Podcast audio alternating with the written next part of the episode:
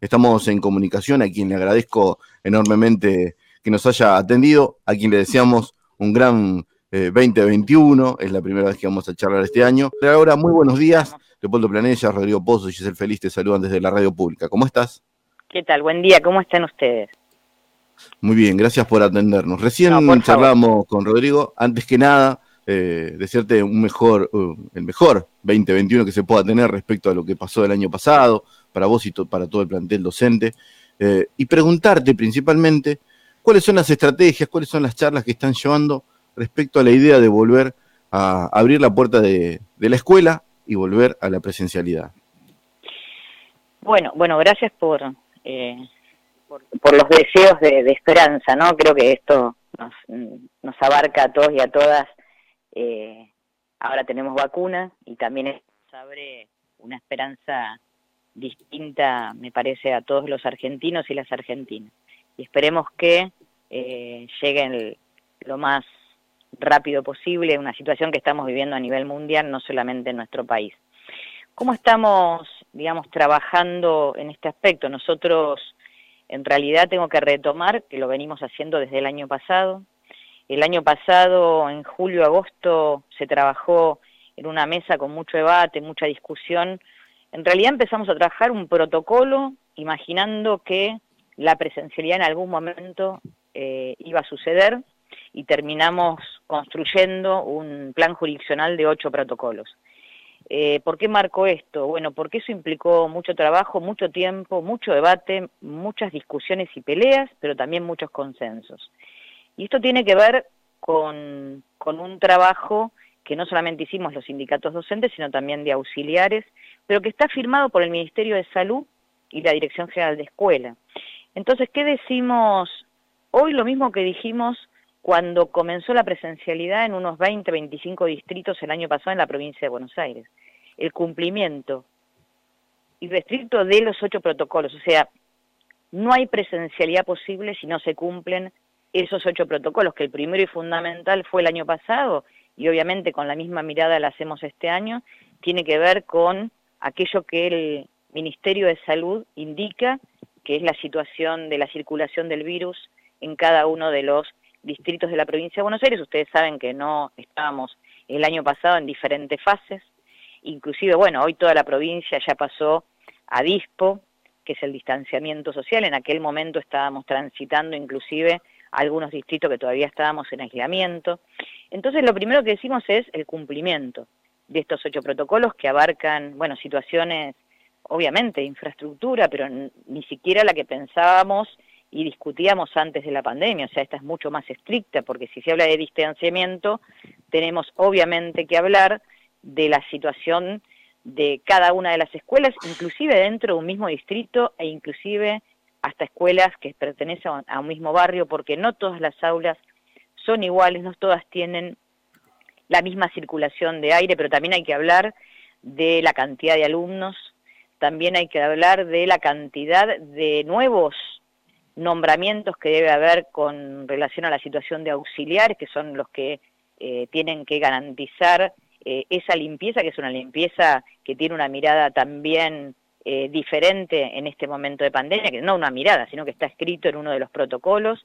Al mismo tiempo, la situación de la cobertura de todos los suplentes, que hoy todos los docentes y auxiliares que, estamos, que están con dispensas, o sea, hay una serie de cuestiones a garantizar los insumos necesarios.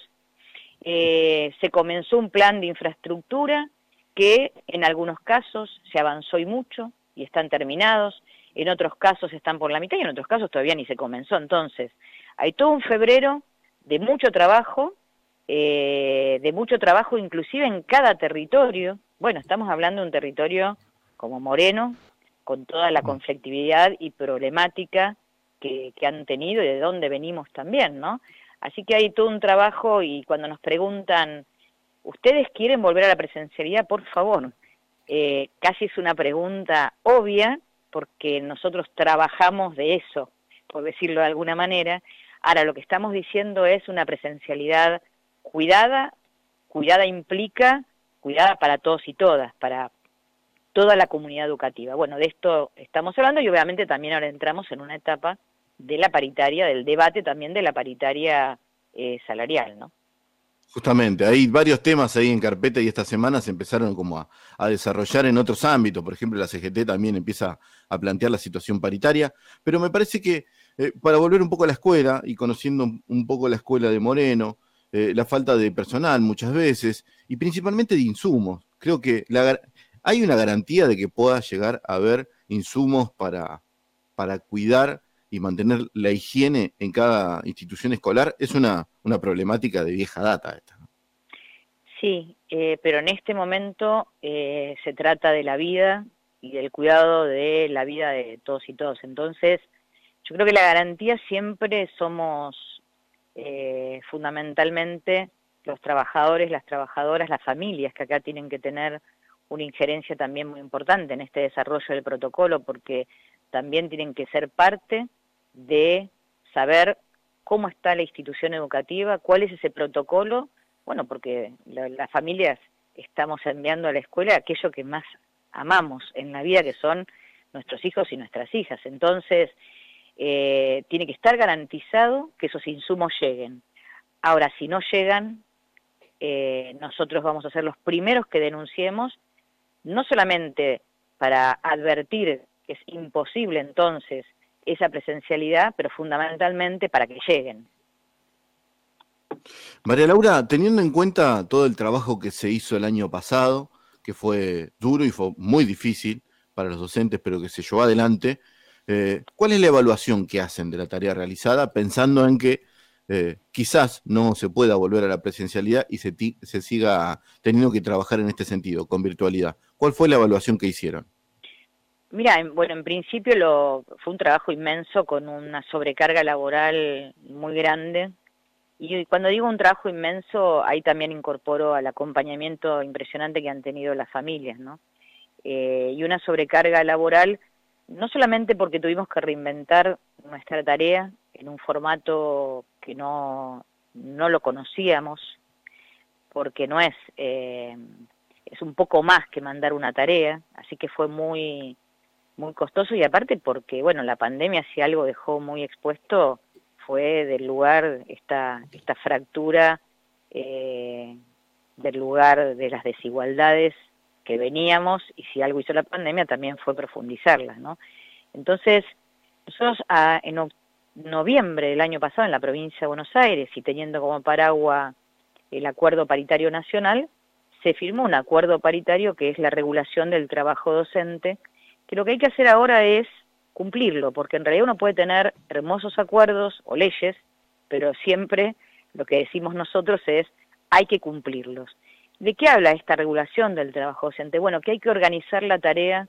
Si nosotros vamos a un esquema de bimodalidad, ese esquema implica eh, que ningún docente tenga mayor cantidad horaria de la, de la que corresponde y eso implica que no haya una sobrecarga laboral. Para que eso suceda tiene que haber una organización del trabajo que los que mejores estamos en condiciones de poder pensarlo y organizarlo somos los propios trabajadores y que cada escuela va a tener que también discutir y organizar ese formato en la bimodalidad en aquellas escuelas que se pueda dar. Eh, ¿Por qué? Porque no hay, no, hay muchos opinólogos, uno escucha, bueno, en provincia vamos a hacer dos días eh, presenciales con tres días.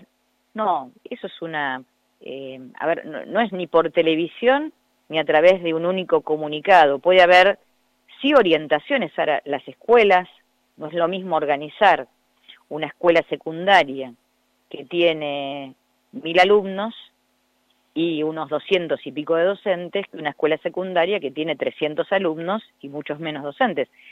Porque aparte, inclusive, no es lo mismo organizar una escuela secundaria donde existe este profesor taxi que una escuela primaria que tiene una organización institucional diferente. Entonces, hay un trabajo institucional donde los trabajadores vamos a tener que ver cómo plasmamos en lo concreto ese acuerdo paritario que habla de la regulación del trabajo docente en tiempos de pandemia, que tiene muchas pautas, pero marco una como importante, el derecho a la desconexión y la no sobrecarga laboral.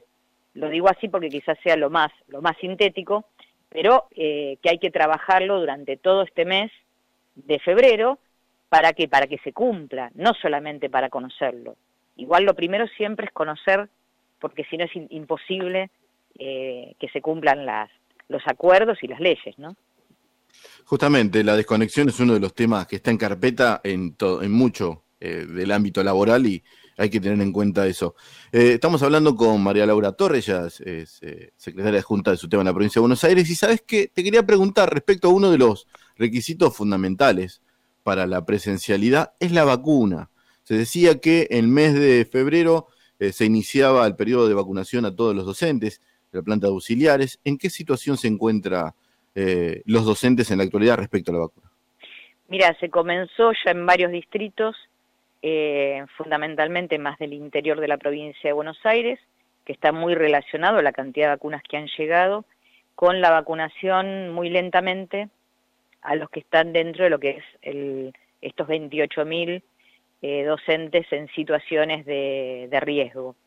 pero la situación viene, digamos, con mucha organización, pero lenta en términos de la llegada de, la vacuna. Así que esto también es una de las variables importantes a tener en cuenta, porque a medida que vaya avanzando el plan de vacunación, sobre todo en la provincia de Buenos Aires, que somos los que después de, digamos, de salud, eh, una vez que se termine la totalidad, venimos nosotros, bueno, esto también nos garantiza un resguardo eh, muchísimo mayor, obviamente.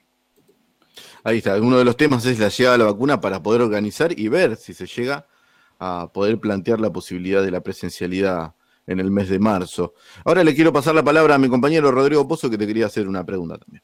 ¿Qué tal, María Laura? Buen día.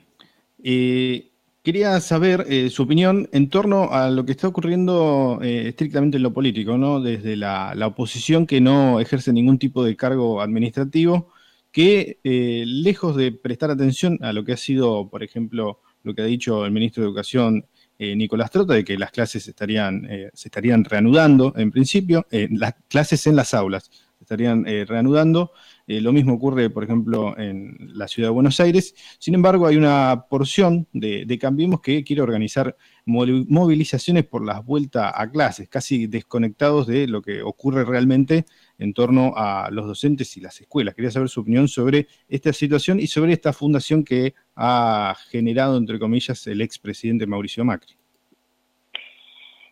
Bueno, eh, a ver, eh, la verdad cuando uno en el mes de enero empezó a escuchar, eh, bueno, esta carta que le escribieron al, expresidente en, Abran, las, las Escuelas, y qué decir, ¿no? Eh, yo lo sintetizaba en, la respuesta que, en el título de un comunicado que, que escribió la CETERA, que hablaba justamente de no tienen vergüenza, ¿no?